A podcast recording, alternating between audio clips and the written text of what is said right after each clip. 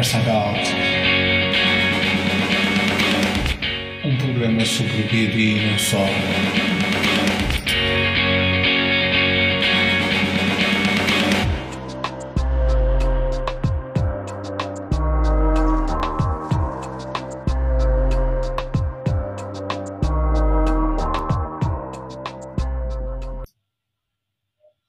Muito bem, começamos o nosso podcast.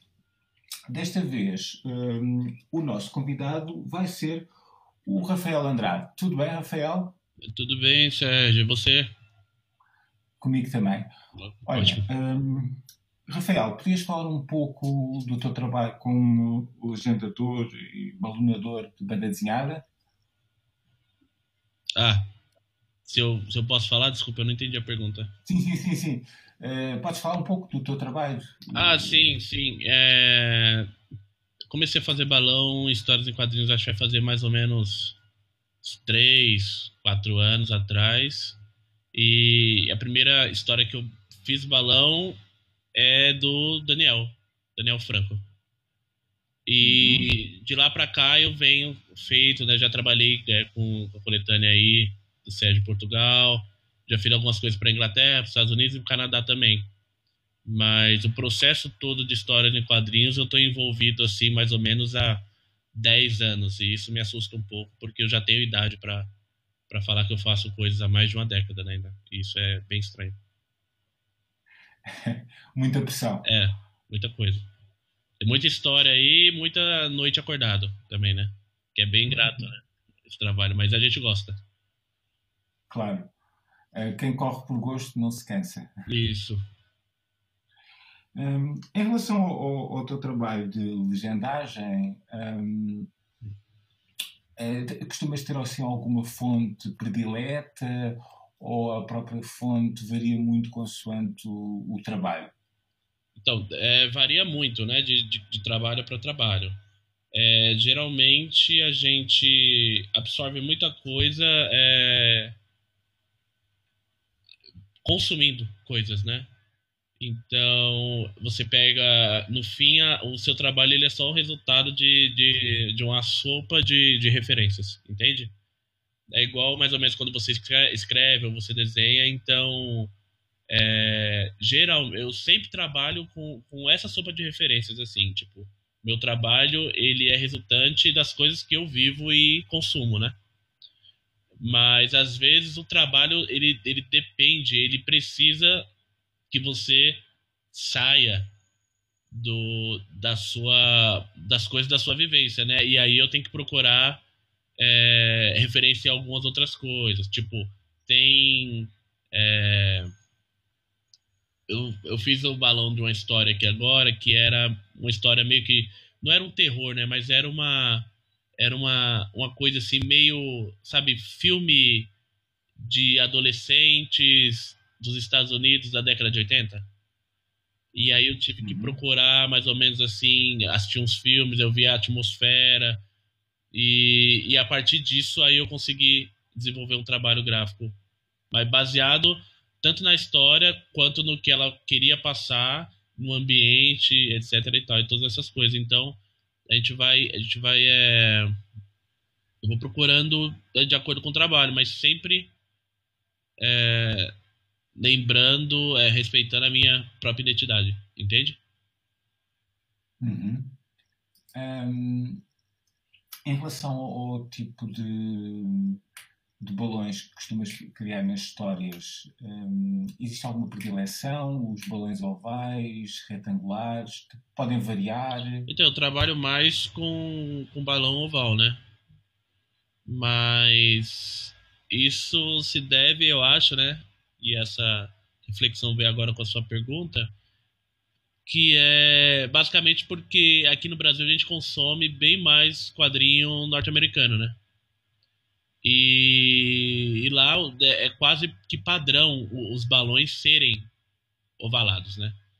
Os quadrinhos franco-belgas aí do, do, da Europa tal, que é mais uma coisa já mais retangular, tipo, é um outro tipo de trabalho. Mas, para mim, o que eu, que eu tenho como, como digamos assim, como padrão para fazer uma, um, um, trabalho de balonagem é usar o oval, ao menos que os autores queiram passar outra atmosfera, né? Aí entra mais ou menos aquilo que eu, que eu falei com você na que eu, que eu acabei de responder, né, na última resposta. Um, por vezes surgem alguns problemas, uh, que é o texto de origem é um pouco superior um, ao espaço do balão. Uh, como é que tu contornas esse obstáculo? O, você disse que o, o, tamanho do texto é maior que, a, que o espaço que eu tenho para o balão? Sim, Isso, sim, sim, é. Então, é, é, um problema bem... É, não é que, é uma coisa, não é que é, é, chata, né? Mas é um, é um lance meio conveniente, porque você tenta ali, sabe, fazer uma coisa, mas também é, às vezes colocar o texto todo, mas sem prejudicar o desenho. E, e, ainda, além de você colocar o texto, tem também a área de respiro, né? Que o balão precisa ter, né? E aí eu uhum. tento resolver isso, tentando respeitar o desenho e tentando não quebrar também a narrativa. E aí, quando eu vejo que não dá mesmo, eu passo pro, pro, pra pessoa que escreve, né, que fez o roteiro, pra ela, ó, isso aqui ficou muito grande, tem muita coisa escrita aqui, e tudo bem se eu passar para outro quadro, ou tudo bem se você resumir isso de alguma forma, porque do jeito que tá aqui não dá. E aí e eu fico fazendo esse bate e volta, né? Que geralmente quando eu tô com, trabalhando com uma pessoa num projeto, é, esse projeto tá. Aí tem um grupo, né? E aí nesse grupo tá eu, o desenhista e, o, e a pessoa que escreve. Então a gente fica trocando essa figurinha assim o tempo inteiro. Tipo, eu mando, aí eu falo, olha, isso aqui ficou assim. Aí eu, a pessoa que tá desenhando fala, ah, que tal se você fizesse desse jeito? Mas quando eu desenhei, tava assim, tenta assim. Aí eu tento, se ficou melhor. Aí fica conversando assim, sabe? Fazendo esse, esse bate-volta o tempo inteiro. Aí, tipo, uma coisa bem que intensa mesmo, assim.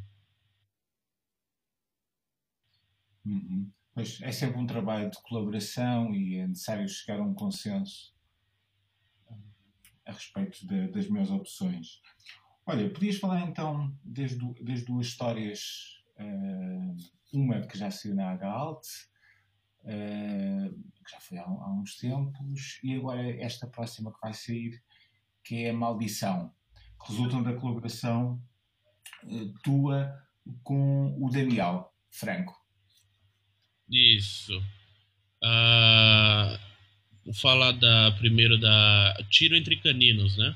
Primeiro. É, Tiro Entre Caninos. Fez eu, ele o Ângelo, e acho que foi em 2016 Aí você 16, pode. 16, né? Então. Uhum. É, o Daniel pegou e falou: Ó, vou, vou, desenhar uma. Porque eu converso muito com o Daniel, né? O tempo inteiro. E aí. Ele falou: vou desenhar uma.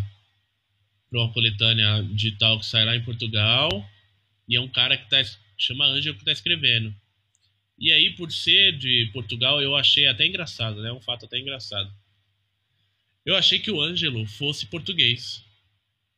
Porque não é comum aqui no Brasil ter pessoas chamadas Ângelo. Entende? E aí eu, eu peguei, coloquei lá, aí a gente criou um grupo tal para conversar. E aí eu percebi que ele não, ele falava assim, é, um brasileiro, português brasileiro bem, bem normal, né, para mim. Aí eu peguei e falei, porra, Ô, Ângelo, você é. É da onde você? Aí ele, eu sou de Arujá. Arujá é uma cidade aqui no estado, São Paulo. Uhum. Aí eu falei, mas então você é brasileiro? Aí ele, é, caralho, eu sou brasileiro. Eu falei, porra, achei que você era português por causa do nome, mano. Aí no fim ele é meu vizinho aqui de prédio. Ele mora mega perto de mim.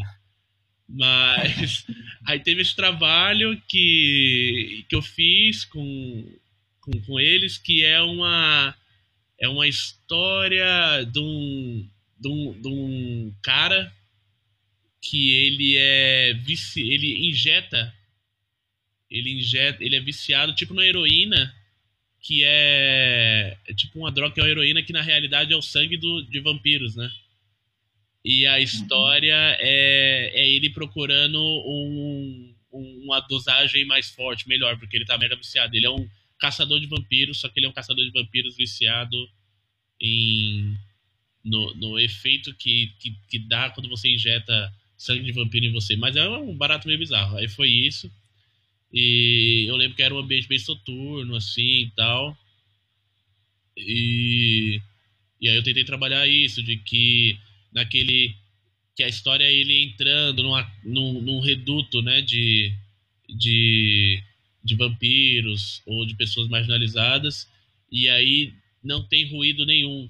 Então eu tentei passar essa, essa, esse sentimento de sem ter ruído para a história. Ao menos quando tem, tipo, partes com muito barulho. Quando tem partes com muito barulho, eu explodo, assim, sabe? De tipo, a cor, aí explode a forma, explode. Tipo, é um grito, né? Você tá no silêncio, aí do nada tem um grito, aí explode tudo isso, né? E, e é engraçado que para maldição agora que a gente fez, a gente finalizou no, no, no mês passado, tem aí uma tem um espaço de dois anos, né, entre é, um, um, os trabalhos, né?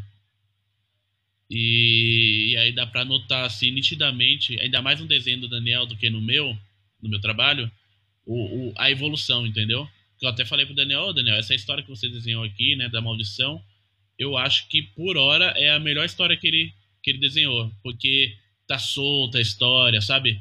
Tem aquela, tem uns as coisas pretas, aí tem a bruxa, que ela tá mega bonita, né?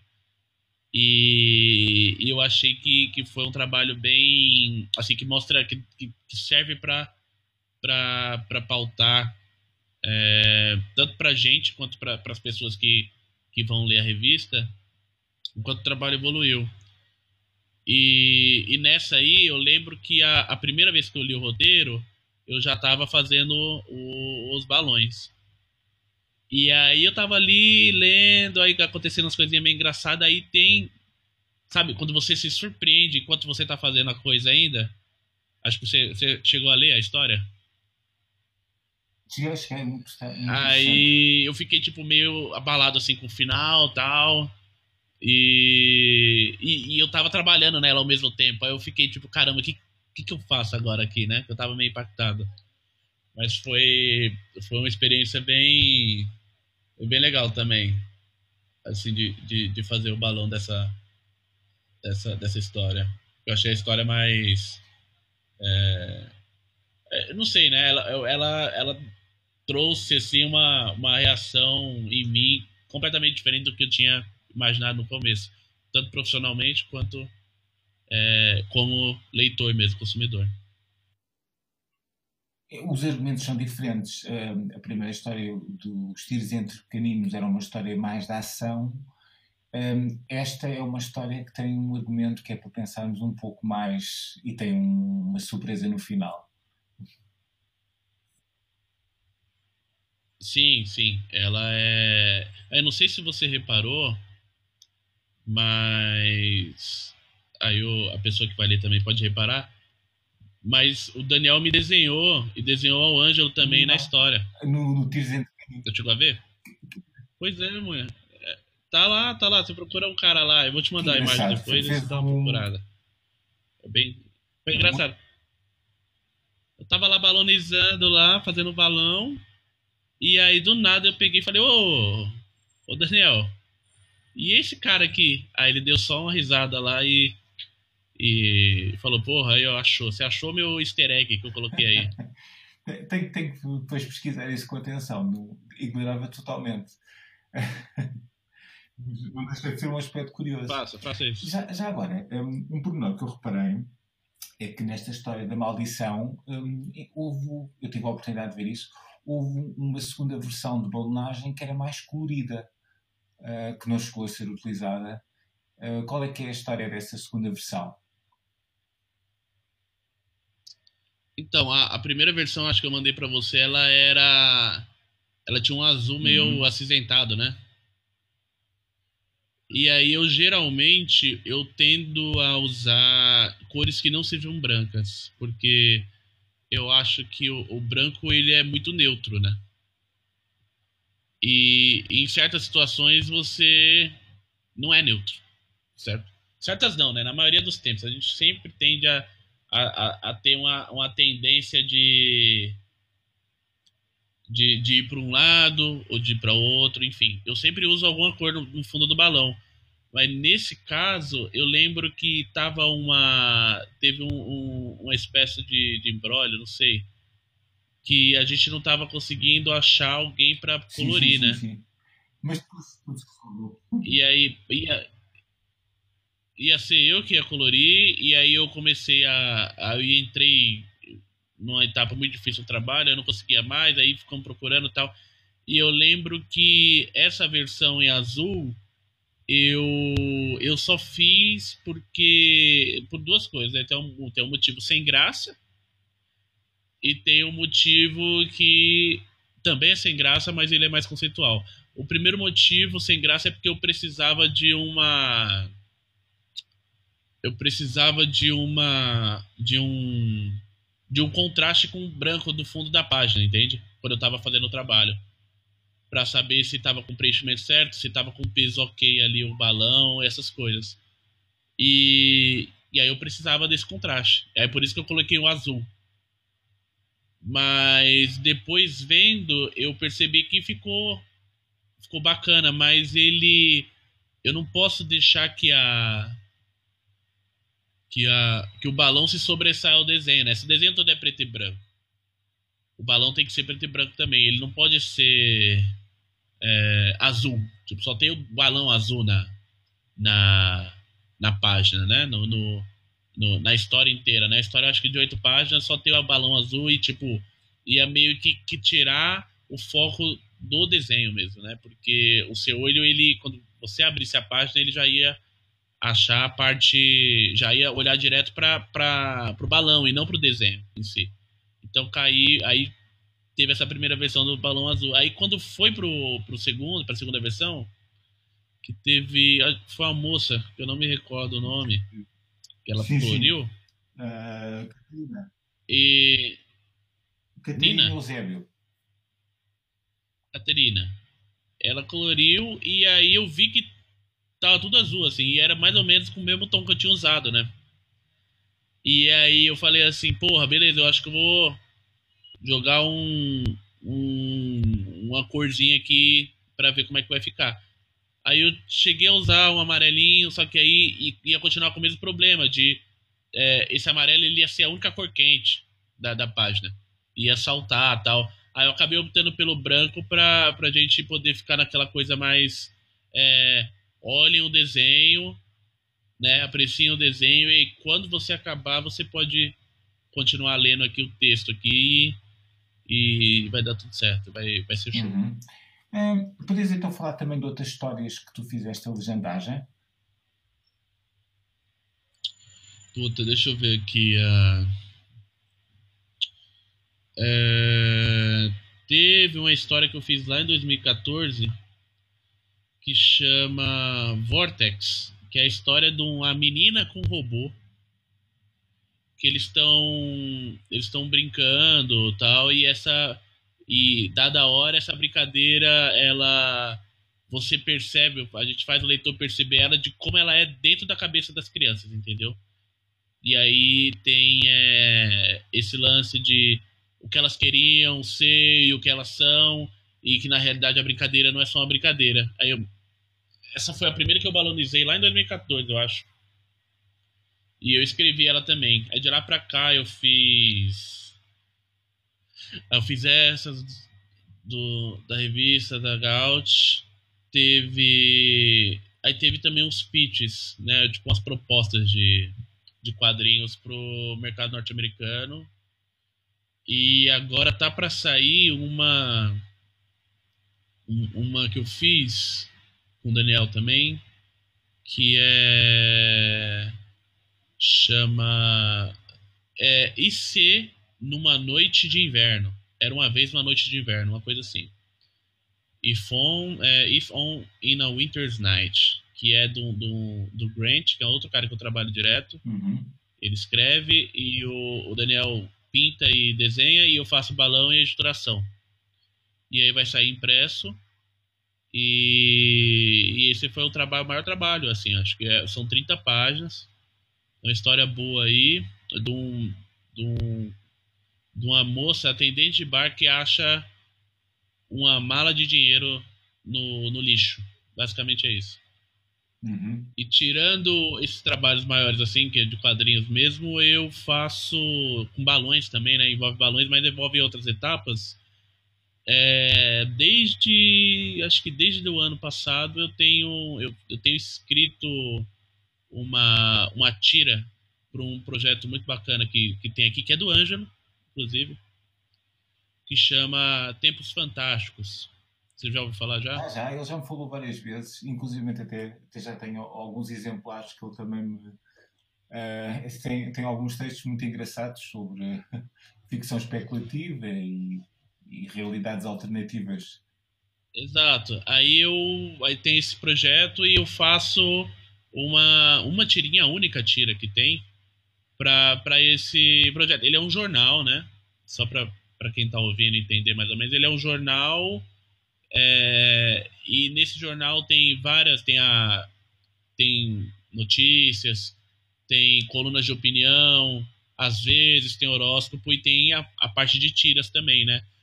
E no ano 2, no ano 1 um, eu fiz uma que era era uma tira chamada Perdidos no Espaço. E que eu escrevi e, e, fiz os balões também. Era a história de um cara que ele tava ele meio que discutia um pouco aí de, de racismo, de misoginia com a roupagem meio pulp, anos 50, sabe? Uhum. E aí virou o ano, aí a gente conversou e a gente achou melhor é, eu, eu partir para outra. É, e aí eu, eu escrevi aí o. E fiz o balão também, tudo, todo o processo. Uma tira do, de um cara que ele é o entregador desse jornal que a gente escreve, entendeu?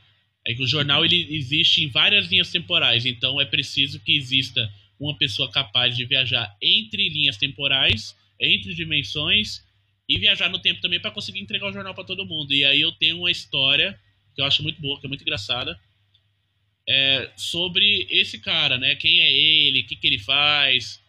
E chama Hoje Só Amanhã. E acho que vale a pena o pessoal entrar aí no, no site, se você tu puder deixar aí no, no link dos comentários, dá para baixar todas as edições de graça ali e você lê rapidinho tal. Ou se não, se quiser só baixar e ler minha tira, também eu vou gostar muito. Vai ser muito bom. Sim, sim. Pois eu, eu né, na página do podcast depois fica o link. Depois quem tiver curiosidade pode aceder. Uh, não há qualquer problema. Olha, um, em relação, podias também falar um pouco de como é que a tua, um, o curso que tu tiraste de design te ajudou eh, na legendagem. Entendo. Ah, tem uma coisa, você é formado em alguma. Tem alguma formação sim, sim. acadêmica? Eu tirei o, o, curso de design. Você fez design? E. Sim, sim. Design gráfico. Tenho licenciatura em design gráfico. Ah, legal. Porque o... Mas também trabalho em web design, portanto tenho, tenho uma panorâmica geral. O... Aí eu vou te fazer uma, uma, uma pergunta agora, eu só vou devolver para poder desenvolver minha resposta. O que, que a, a, a formação. É claro que é importante ali, um meio social importante, né? De você conhecer pessoas que querem as mesmas coisas que você e tal. Eu quero que você tenha isso em mente, mas que você separe um tempo, tudo bem? É, o que, que a sua formação como design, com design, né? Te ensinou sobre o seu o trabalho que você desenvolve hoje? Um, a questão, muita coisa, portanto, como eu tenho, como sou editor, mas também sou responsável como paginação, da paginação da revista, desde a questão do, do, da, da, criação do logotipo, de, de, gerenciar o site, há muito trabalho de design nessa parte. Um, outras coisas que eu, que eu aprendi no curso foi em termos de metodologia. Uh, que, evidentemente, com o treino uh, implica muitas vezes ver alternativas e poder conceber projetos uh, fazendo uma análise do, do, conceito de projeto e do método. E nesse aspecto, sim, não só em projetos de design, mas. Em projetos gerais, né? de forma geral, né? Em projetos gerais, deu algumas bases muito importantes. Eu, então, aqui uh, o que é muito. Acho que uh, o que mais apareceu da. da que mais dá para usar da, da faculdade, né, do meu curso de design, é metodologia mesmo, né? E tipo, que as coisas elas podem funcionar de um jeito e você e existem fórmulas para você tentar encaixar o seu projeto numa numa dessas metodologias. É, a outra coisa que eu aprendi também, só que eu não desenvolvi isso no trabalho, eu estou separando aqui em, em, várias coisas a resposta, é o conceito das coisas, né? O conceito. Porque é importante você poder é, base, é, criar um conceito para as coisas que você vai fazer e isso seja é, consiga se refletir de uma maneira visual ou, ou tentar passar um, um feeling para a pessoa que está lendo. E e esse e sabe essa coisinha assim pequena assim que a pessoa ela pode nem reparar ela tem um conceito às vezes muito forte atrás. E aí se ela se perguntar né se ela tipo oh, isso aqui me tocou de alguma forma mas por que que é assim? E ela começar a ver no retrospecto ela vai entender que a, a, no fim esse conceito ele só serve mais para você entrar naquele universo naquele mundinho sabe da, da, da história mesmo que seja uma história de três páginas por que que é, por que, que o cara escolheu isso aqui, não isso aqui? Por que, que é isso? Ah, por que, que é isso aqui? Ah, ele gostou. Tipo, isso aqui é porque remete, sei lá, à cultura popular de filmes britânicos da década de 80. Aí você já lê de novo, já vai entrando, cada vez, você vai ficando cada vez mais imerso no trabalho, entende? Você como leitor mesmo. E, e eu acho que a faculdade de design, ela, ela, ela mostra, ela, ela pauta muito isso, né? De que você, as suas coisas, elas têm que ter uma base, né? Porque se elas não tiver base, se alguém fizer algum apego, ela fica rasa. Tanto o seu trabalho é frágil, fica frágil se não tiver um conceito por trás, quanto a experiência que a pessoa que vai consumir o seu trabalho vai também ser rasa, né? Tipo, o máximo que ela pode chegar é raso. Porque se, se ela pega alguma coisa qualquer e ela quer se aprofundar mais, você, o seu trabalho como profissional, é, dá esse campo para ela entrar e se afogar e, sabe, mergulhar de cabeça e ir com tudo. Agora, se você for uma pessoa meio rasa, aí fica meio difícil mesmo você. É, se for uma pessoa meio rasa, não, né? Se o projeto for raso, aí a pessoa fala, porra, que da hora, que foda isso aqui, eu vou mergulhar de cabeça. E aí no fim não é nada daquilo, né? Você só fez porque é bonito. Então a faculdade ela é importante é, para te mostrar, né? Que conceito é importante sim. E ele é mas você que você tem que ter é, noção da onde que você tem que onde você pode empregar uma coisa muito conceitual, entendeu? Ou que tem um conceito muito fundo. Acho que era, era o, o drama, o mini drama que eu estava vivendo no começo da resposta, porque eu queria eu queria falar primeiro que do meu campo do trabalho, né? Porque eu não trabalho só com quadrinhos, eu trabalho com publicidade também. E na publicidade, tipo, não, eu não, não, não tem conceito, né? Assim, é, as coisas que tem conceito são as coisas que tem muita grana tal, que, enfim, é, movimenta muita gente muito ego, mas o trabalho que eu faço é, e de todo mundo que eu conheço faz também, é faz isso entrega, faz isso entrega, faz isso entrega, faz isso entrega. E eu acho que para isso a faculdade ela não, ela não ensina direito, né? Sim, é, é, isso também, isso também é uma verdade. Uh, nem todos os trabalhos uh, exigem esse, esse, tipo de preparação.